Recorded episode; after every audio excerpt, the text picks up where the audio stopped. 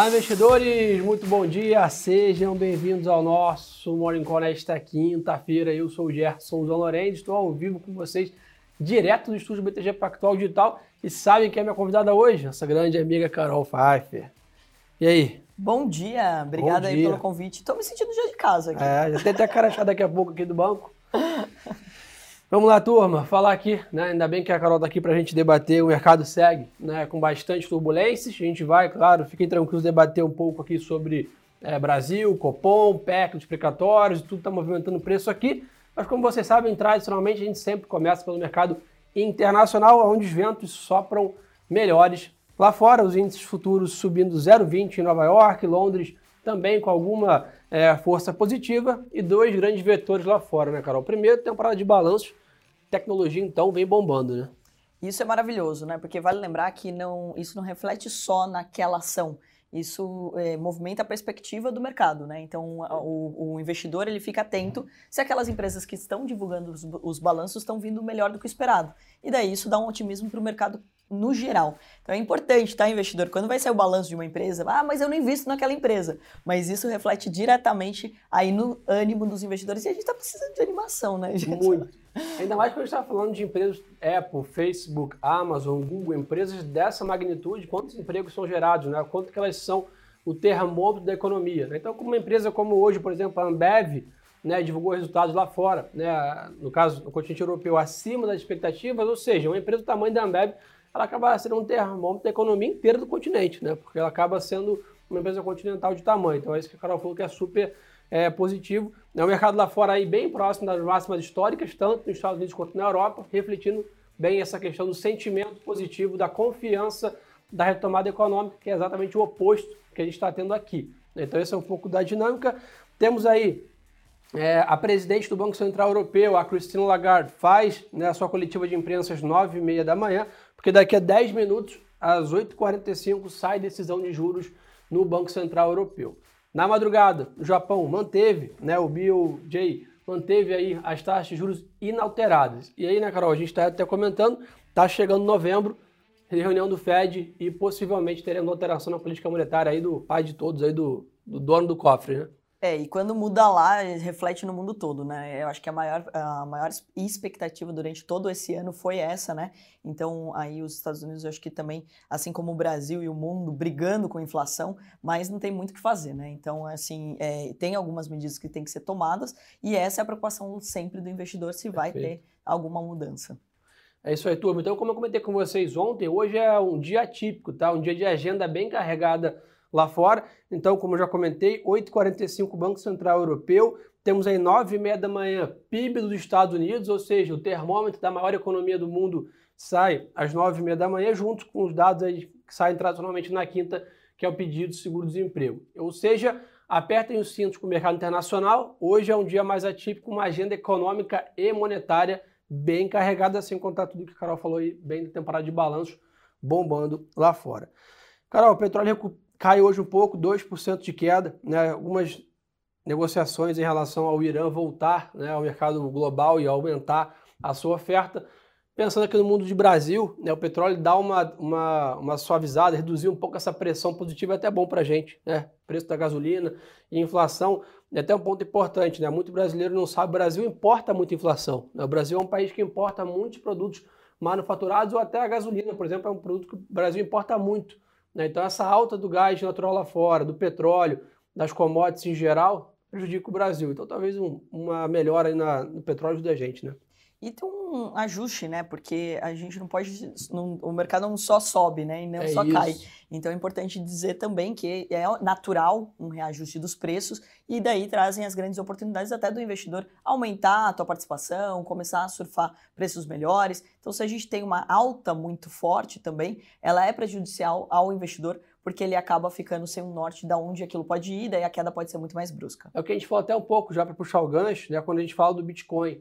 Né? Basicamente, quando a gente tinha uma dinâmica de trade do Bitcoin, né? mais 17, menos 20, mais 35, num único trade, num único mês, num único dia, quer dizer, fica exatamente sem nenhum racional, sem nenhuma dinâmica. Onde é que eu entro, onde é que eu saio, onde está barato, onde está caro. Então, basicamente, essa melhora na dinâmica de trade do Bitcoin, né? ontem o Bitcoin estava realizando, caiu 4, hoje está subindo né, 5, ou seja, a gente está com uma dinâmica melhor de trade. Você consegue achar fundo, achar né, topo, resistência, suporte, entender né, um pouco mais de dinâmica e no mercado internacional também é muito positivo isso. Então acho que é um, um ótimo ponto.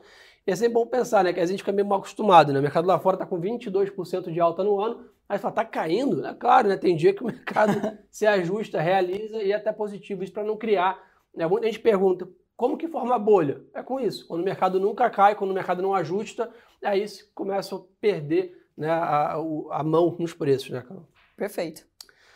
Pessoal, você perguntou aqui da parte de metais também, tá? Metais em alta em Londres, porém, minério de ferro cai 5% em Singapura né, após o maior hub né, siderúrgico é, da China ampliar a redução na produção. Se todos recordam, né, a China está no movimento de reduzir boa parte da poluição né, dentro é, da China. Estamos chegando aí jogos de inverno, a China quer ter um céu mais limpo, né, uma qualidade melhor né, para apresentar esse evento e está reduzindo consideravelmente as siderúrgicas a sua produção lá na China. E isso impacta diretamente o consumo de minério. Então hoje o minério caindo aí próximo de 5% nos portos de Singapura deve trazer algum impacto para a Vale, que tem balanço hoje, né?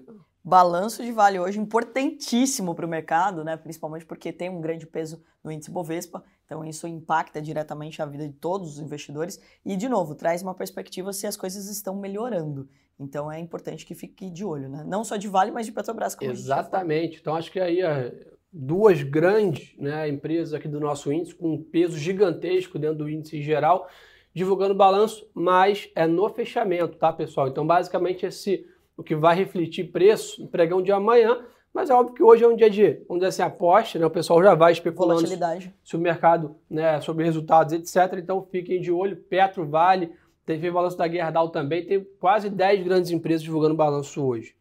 Temporada de balanço aqui no Brasil engata a terceira marcha e vai com tudo essa semana, semana que vem são as duas principais semanas. É, e 10 empresas divulgando balanço hoje é bastante, né? Porque a gente está falando de um. Não é igual nos Estados Unidos. É isso, é sempre então, 500. Assim, exatamente. Aqui. Então é uma amostra bem representativa, principalmente porque são as, as empresas de maior peso dentro do índice Bovespa.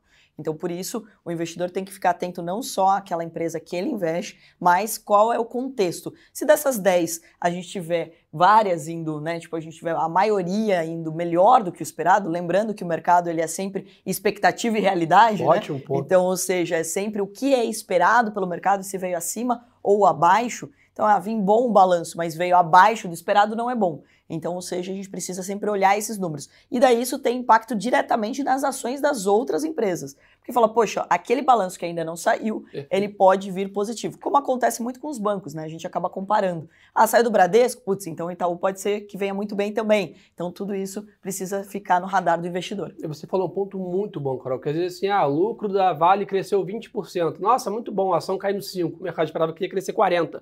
Então, porque o petróleo subiu, o minério subiu 20%. Ou seja, sempre tem que entender o relativo. É o que eu sempre falo, bom e ruim, e caro e barato é extremamente relativo. Em relação ao quê? Qual a expectativa? Então, ótimo ponto aí para a gente ficar de olho.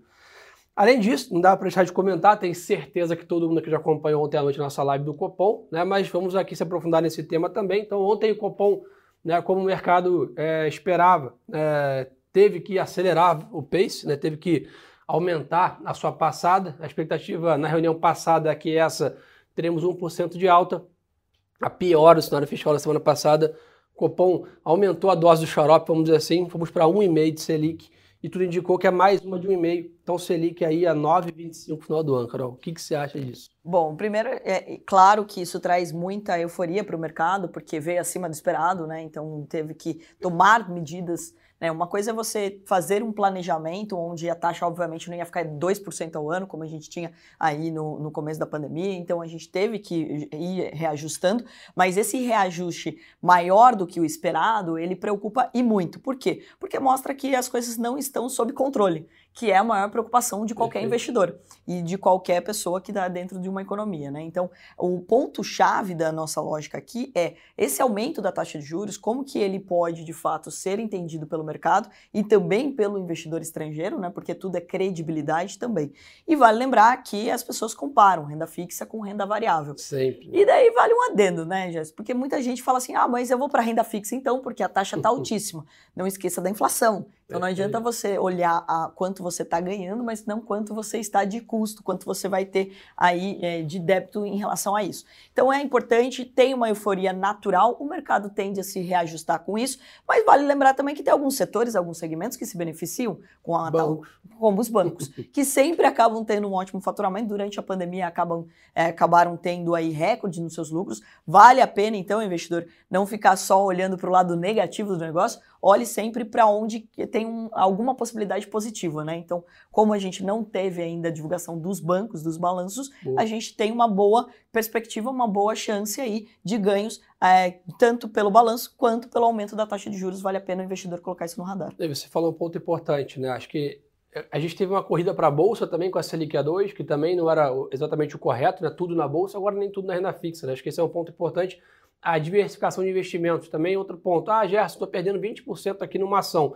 Como que eu recupero? Só na ação. Né? Você não vai conseguir recuperar essa performance na renda fixa, são dois anos de renda fixa. Né? Quando você consegue recuperar 20% em dois meses ou em um mês, é só em bolsa. Então, o que eu gosto de falar que é sempre importante, dentro da, da sua diversificação de risco, o que você perde em bolsa, você recupera em bolsa. O que você perde em renda fixa, você recupera em renda fixa e por aí vai. Não tente compensar lucros e prejuízos de uma classe de ativos com outra, que são bem diferentes. Né? Então mantenha a sua estratégia fiel a ela, ao seu perfil de risco, estando Selic a 10, a 2 ou a 15, né? A gente, pelo contrário, né? Sempre fomos acostumados a operar a bolsa com Selic acima de 10, né? E mesmo assim conseguimos né, ganhar dinheiro e performance positiva no mercado de ações. Óbvio que é mais desafiador, mas também não fique né, nesse efeito manada de tudo para a esquerda, tudo para a direita, né? É, e eu acho que só complementando aqui, colocar no radar do investidor, que principalmente não vai colocar 100% do seu investimento em renda variável, né? Então é sempre importante você ter uma parte em renda fixa. É um ótimo momento para você olhar para títulos públicos, porque essa expectativa de que a gente tenha um novo aumento Boa. já fez com que as taxas subissem ainda mais. Então já tem título pagando 13% ao ano. Então é importante, procure seu assessor, procure a pessoa que te atende dentro aí do BTG, para que você possa saber os títulos também que você pode diversificar a tua carteira, porque tem títulos pagando muito mais mais porque o mercado, lembre-se, né? Compre no boato, venda no fato. Então, é ou seja, ele já está precificando essa, essa alta. essa alta dos juros. Então, pessoal, pelo que tudo indica, né, o Banco Central indicou, na próxima reunião, a última do ano, teremos mais 150 base points, ou seja, mais 1,5 taxa de juros, taxa 9,25 no final do ano. Né, conversando com alguns colegas aí, o mercado está meio dividido em relação ao tom do comunicado. Alguns viram, viram como um tom mais leve, né, achando que tinha que ter sido um pouco mais duro em ressaltar os riscos fiscais, etc. Outros acharam que realmente fez o que tinha que fazer, que era um tom mais duro, já anunciando mais uma de 150 na próxima reunião. Então, o mercado meio dividido. Vamos ver como a curva de juros se comporta hoje. Do outro ponto, né, essa alta, esse remédio mais amargo de juros favorece o nosso câmbio, né? deveria apreciar o real, depreciar o dólar, né? apesar de toda essa questão fiscal, porém, né, se a gente tiver algum avanço em Brasília, alguma né, dissipar um pouquinho esse risco aqui, tem chance do nosso dólar suavizar e buscar lá os 5,40, mas sem dúvida o sonho de câmbio abaixo de 5 vai ficar para um outro momento, né? Talvez para o ano que vem, quem sabe aí se o ano de eleições é sempre, um, é sempre uma, né, um mistério, né, uma caixinha de surpresas, mas com certeza é o foco, né? Mesmo porque isso acaba prejudicando muito o país, essa volatilidade do câmbio, não só o câmbio em alta, né? Mas a volatilidade dele, não saber o que esperar é o mais preocupante para qualquer empresário, inclusive, né? Tanto importador quanto exportador acaba sofrendo com isso. Exportador tá feliz ainda, tá, né? Claro. Agronegócio tá ok, tá bem, apesar de ter tomado um susto aí com o boi gordo, por exemplo, Sim. né? É, ainda então... tá com proibições aí de exportação para a China, né? Não, e uma novela, né? Cada hora fala uma coisa. Então sai, volta, não sei o quê. Então, é uma das maiores janelas da história, né? Que o Brasil ficou proibido bem. bem Mas aí que tá, de novo, já, eu acho que cabe para o investidor, principalmente quem já está em bolsa, lembrar que você pode operar milho, soja, boi gordo e que Café. são ótimos. Exatamente. E com é, toda essa novela do boi gordo, coloca isso no teu radar, porque uma queda sempre traz uma oportunidade. Show de bola. Pessoal, o que tem para ficar de olho no Brasil hoje, tá? Temos leilão do tesouro, né? ou seja, leilão fazendo a sua, o tesouro rolando a sua dívida. IGPM saindo hoje, né, o índice aí que reajusta os aluguéis, que acho que impacta a maioria dos brasileiros. Resultado do governo central também no radar, ou seja, como o nosso governo está tocando as suas contas públicas. E além disso, como nós já comentamos, balanço da Petro da Vale no fechamento. A bad news aí, notícia ruim aí para a gente ficar de olho. Na Câmara, né, o governo segue com dificuldade para aprovar a PEC de precatórios. Ontem foi adiada novamente e a nova votação poderá né, ocorrer dia 3 de novembro. Então, basicamente, né, ficar de olho semana que vem PEC explicatórios, pode ser que avance. Passamos mais uma semana sem conseguir avançar a PEC, sem tirar isso da frente, né, poder avançar outras pautas, reforma do IR, privatização, muita coisa que o Brasil está carente ainda na empacada dessa PEC explicatórios. É, e também é importante de ressaltar que não é exclusividade do Brasil passar por esse perrengue, tá, pessoal? Porque a gente uh, viu aí os Estados Unidos tendo que adiar, né? Quase que deu o primeiro calote na dívida, né? Então, eu acho que é bem importante de ressaltar aqui que essa situação de inflação em alta, de problema com o teto dos gastos, isso está acontecendo no mundo todo, é, em virtude aí de tudo que aconteceu com a pandemia. O mundo fechou, né? Então, isso não é exclusivo aqui do Brasil. Mas é óbvio que a gente torce para que isso avance cada vez mais rápido, porque a gente está chegando no final do ano, a gente passou um ano inteiro discutindo. Perfeito. A notícia que eu mais dei, já no, no Café com o Mercado do UOL, foi Parece falar sobre... da Previdência, né? Exatamente. Então, assim, é, e isso traz uma falta de credibilidade. Por isso, inclusive, que é, travou né, a, a, a entrada de investidores estrangeiros. E isso prejudica tanto a Bolsa quanto também nosso câmbio. Esse é um ponto importante, né? Até o pessoal perguntou quando o gringo vai entrar mais forte, etc. É isso que a gente comentou aqui um pouco da confiança, né? Essa alta da Selic ontem mais forte, né, mais amarga, vamos dizer assim, para a economia, é um sinal que o Brasil está precisando pagar mais juros para captar dinheiro. Né? Acho que esse é um ponto importante para entender a dinâmica né, de juros. É o que eu sempre né, faço o exemplo clássico, como se fosse uma pessoa, o governo fosse uma pessoa.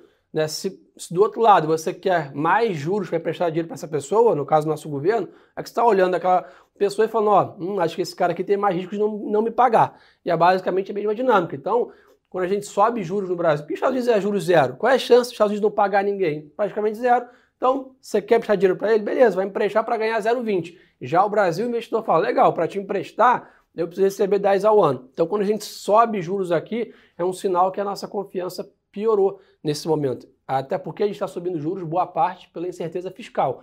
Se a gente sobe juros levemente, porque a inflação está aquecendo naturalmente pela retomada econômica, aí é uma coisa. Atualmente o cenário é outro, né? Mas também vale reforçar que se a gente começa a arrumar a casa, é, existe imediatamente um, um, interesse de entrada de capital estrangeiro no nosso país, porque a taxa de juros está elevada. Exatamente. Então, ao mesmo tempo que a taxa alta ela é prejudicial e traz essa, essa euforia para o mercado, assim que as coisas começam a melhorar, o investidor estrangeiro já fala, cara, tem que entrar pro, Ele pro fica Brasil. No, botão ali. Né? Exatamente, né? preparado para entrar aqui, porque ninguém está pagando o que a gente está pagando. Então, se as coisas começam a mostrar que tem uma chance de uma normalidade, né? Normal nunca vamos ficar, mas é assim, é dentro de uma, de, uma, de uma gestão de risco eficiente, a gente sabe que vai ter capital estrangeiro entrando a rodo aqui no nosso país. É até o que o Roberto e é o que a gente precisa fazer. O famoso carry trade. É isso aí que a gente está falando aqui, que é basicamente o trade de carrego. É investidor estrangeiro tomar empréstimo nos Estados Unidos e investir aqui no Brasil. A diferença de 10% ao ano para zero lá fora é o que ele tem, menos o câmbio, óbvio, ele tem aí essa rentabilidade dentro do seu. E quem que não queria isso, Pô, né, Jéssica? Pô, que tomar lá meio a 0,25 e, e aplicar a 10 é maravilhoso, hein?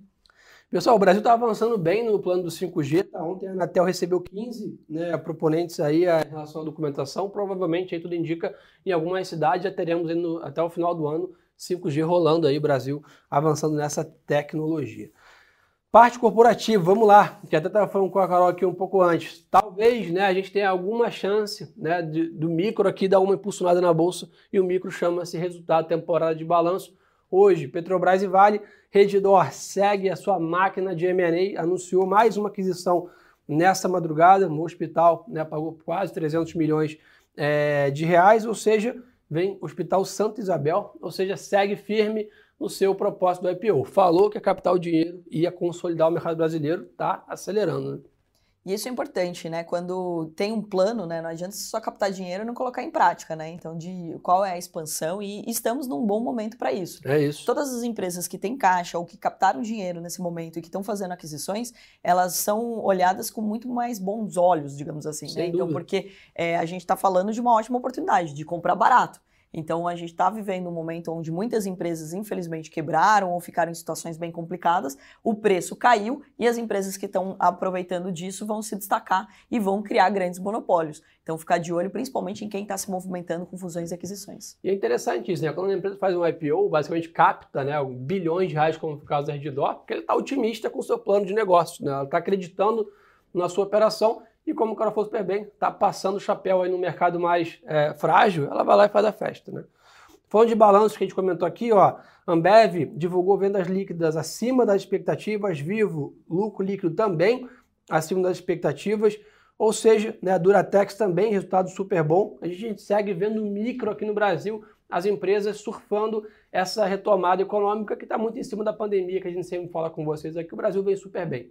Né? A gente né, já é o país do mundo que mais vacinou, estamos com a economia praticamente 100% né, reaberta, nível de vacinação não perdeu o ritmo, que era a preocupação toda, que aconteceu nos Estados Unidos. Né? A primeira dose lá foi muito bem, a segunda dose foi uma tragédia, e aí a segunda onda, né, e a variante Delta impactou diretamente os Estados Unidos. Aqui o Brasil foi super bem na primeira agora, né, e na segunda também, na segunda dose. Ou seja, a gente, né, na, na mesa de riscos, a pandemia saiu, né, pelo menos era um grande vetor que hoje em dia cada vez mais dissipado esse risco.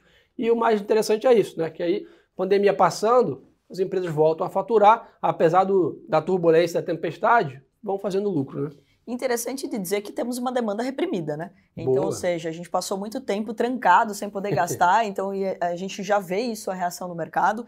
É, provavelmente nos próximos balanços, a gente, o varejo deve sofrer nesse próximo trimestre, mas vale lembrar que a gente está chegando perto do Black Friday, como a gente falava um pouquinho antes de entrar aqui ao ar, e também do Natal. Então a gente deve ver também o varejo se beneficiar disso. Então é importante dizer que você, é, as pessoas, os investidores, devem olhar os balanços agora, se eles estão mais saudáveis, quais as empresas que Perfeito. conseguiram se manter durante a pandemia, porque agora fica mais fácil de surfar onda. Então, se passou por essa turbulência, se não morreu durante toda essa crise, então daqui para frente o mar deve ser mais calmo. Então é importante de olhar as empresas que conseguiram se manter. Então, não necessariamente empresas, por exemplo, do varejo, que estão faturando mais do que esperado, mas aquelas que conseguiram manter uma, uma vida mais saudável. Porque, como falei, final de ano está aí, a gente deve ter também um trimestre muito positivo para o varejo por causa dessa demanda reprimida. Exatamente, isso é um ponto importante, né? Para quem está no mercado de ações ainda não há muito tempo, né? Pessoal, o que o Brasil está passando agora, já passamos 10 vezes. Né? Incertezas fiscais, né? medo das, das eleições, uma eleição muito polarizada. Né? Isso aí é natural. Né? Eu estava vendo uma entrevista de um dos maiores né, CFOs aqui do Brasil falando: o Brasil é isso. Né? E é isso desde a sua essência e não vai mudar. Né? Então acho que esse é um ponto importante. E de novo, como você falou, né? se tem empresa gerando lucro, bem gerida e barata, é hora de comprar. O Brasil é cíclico, as eleições vêm e voltam, quadro fiscal aperta, afrouxa. Então, ou seja, ficar um pouco mais agnóstico, vamos dizer assim, a, a, a esses ruidinhos né, que a gente lê e assusta e olhar o que interessa olhar os resultados dessa empresa, quanto está faturando, o que ela está comprando, o que ela está vendendo, o que ela está lançando de produto, quem é o presidente, quem é o diretor financeiro. Daqui a 10 anos vai estar tá como? Daqui a 10 anos ninguém vai lembrar do que aconteceu agora. Hum. Então esse é um ponto importante, porque muito investidor é novo na Bolsa, né? entrou naquela onda aqui da Selic A2 e está pegando a primeira eleição. Né? Então acho que esse é um bom ponto para a turma ficar de olho. Né? E contra números não argumentos, né? Então, ou seja, quando a empresa tem um faturamento, quando ela traz resultado, quando ela tem uma margem de lucro boa, né? Tudo isso impacta diretamente no preço da ação dela. Mesmo que a curto prazo a gente tenha um ruído por causa de notícias políticas, econômicas, porque a gente não tem uma certeza do movimento da Exatamente. economia, a gente a longo prazo vê um resultado. Então o mercado corrige. Então quando as coisas elas acabam é, assentando, né? Quando as coisas acabam normalizando por um certo período, essas empresas que têm bons números acabam se destacando. Então é importantíssimo, pessoal, essa temporada de balanços, porque isso vai mostrar de fato quais são as empresas que são resilientes, Perfeito. quais são as empresas que estão preparadas para o crescimento dos seus próximos 10 anos. Então é um ótimo momento para você pensar já naquela sua aposentadoria, na faculdade do filho, ou seja, começar a fazer os seus investimentos em carteiras de ações em empresas resilientes e que podem surfar os próximos 10, 20 anos que provavelmente vão ser de grande crescimento no Brasil, porque apesar de toda essa turbulência que a gente viveu, a gente tem muitas oportunidades aqui. Boa. É um país emergente que vem crescendo cada vez mais. Show de bola, obrigado pela aula aí. Turma, acho que por hoje é só. Tá importante ressaltar com vocês os horários chaves, então temos aí nove e meia da manhã, decisão do Banco Central Europeu sendo comentada pela Cristina Lagarde. Junto com isso, PIB dos Estados Unidos e pedido de seguro-desemprego. Então, para quem opera curto prazo aí no dólar, etc., nove e meia da manhã é uma hora chave de indicadores lá fora, aqui no Brasil, de olho aqui na temporada de balanço. E, de novo, né, não tivemos avanço na PEC explicatórios, que ficou para a próxima semana. Carol, obrigado demais pela agradeço. parceria de sempre. Espero que todos aí tenham gostado. A gente sempre vai trazer a Carol aí quando conseguir casar com, com a agenda dela. Obrigado mais uma vez. Obrigado pela confiança de todo mundo. E lembre-se, pessoal, que o melhor ativo é sempre a boa informação.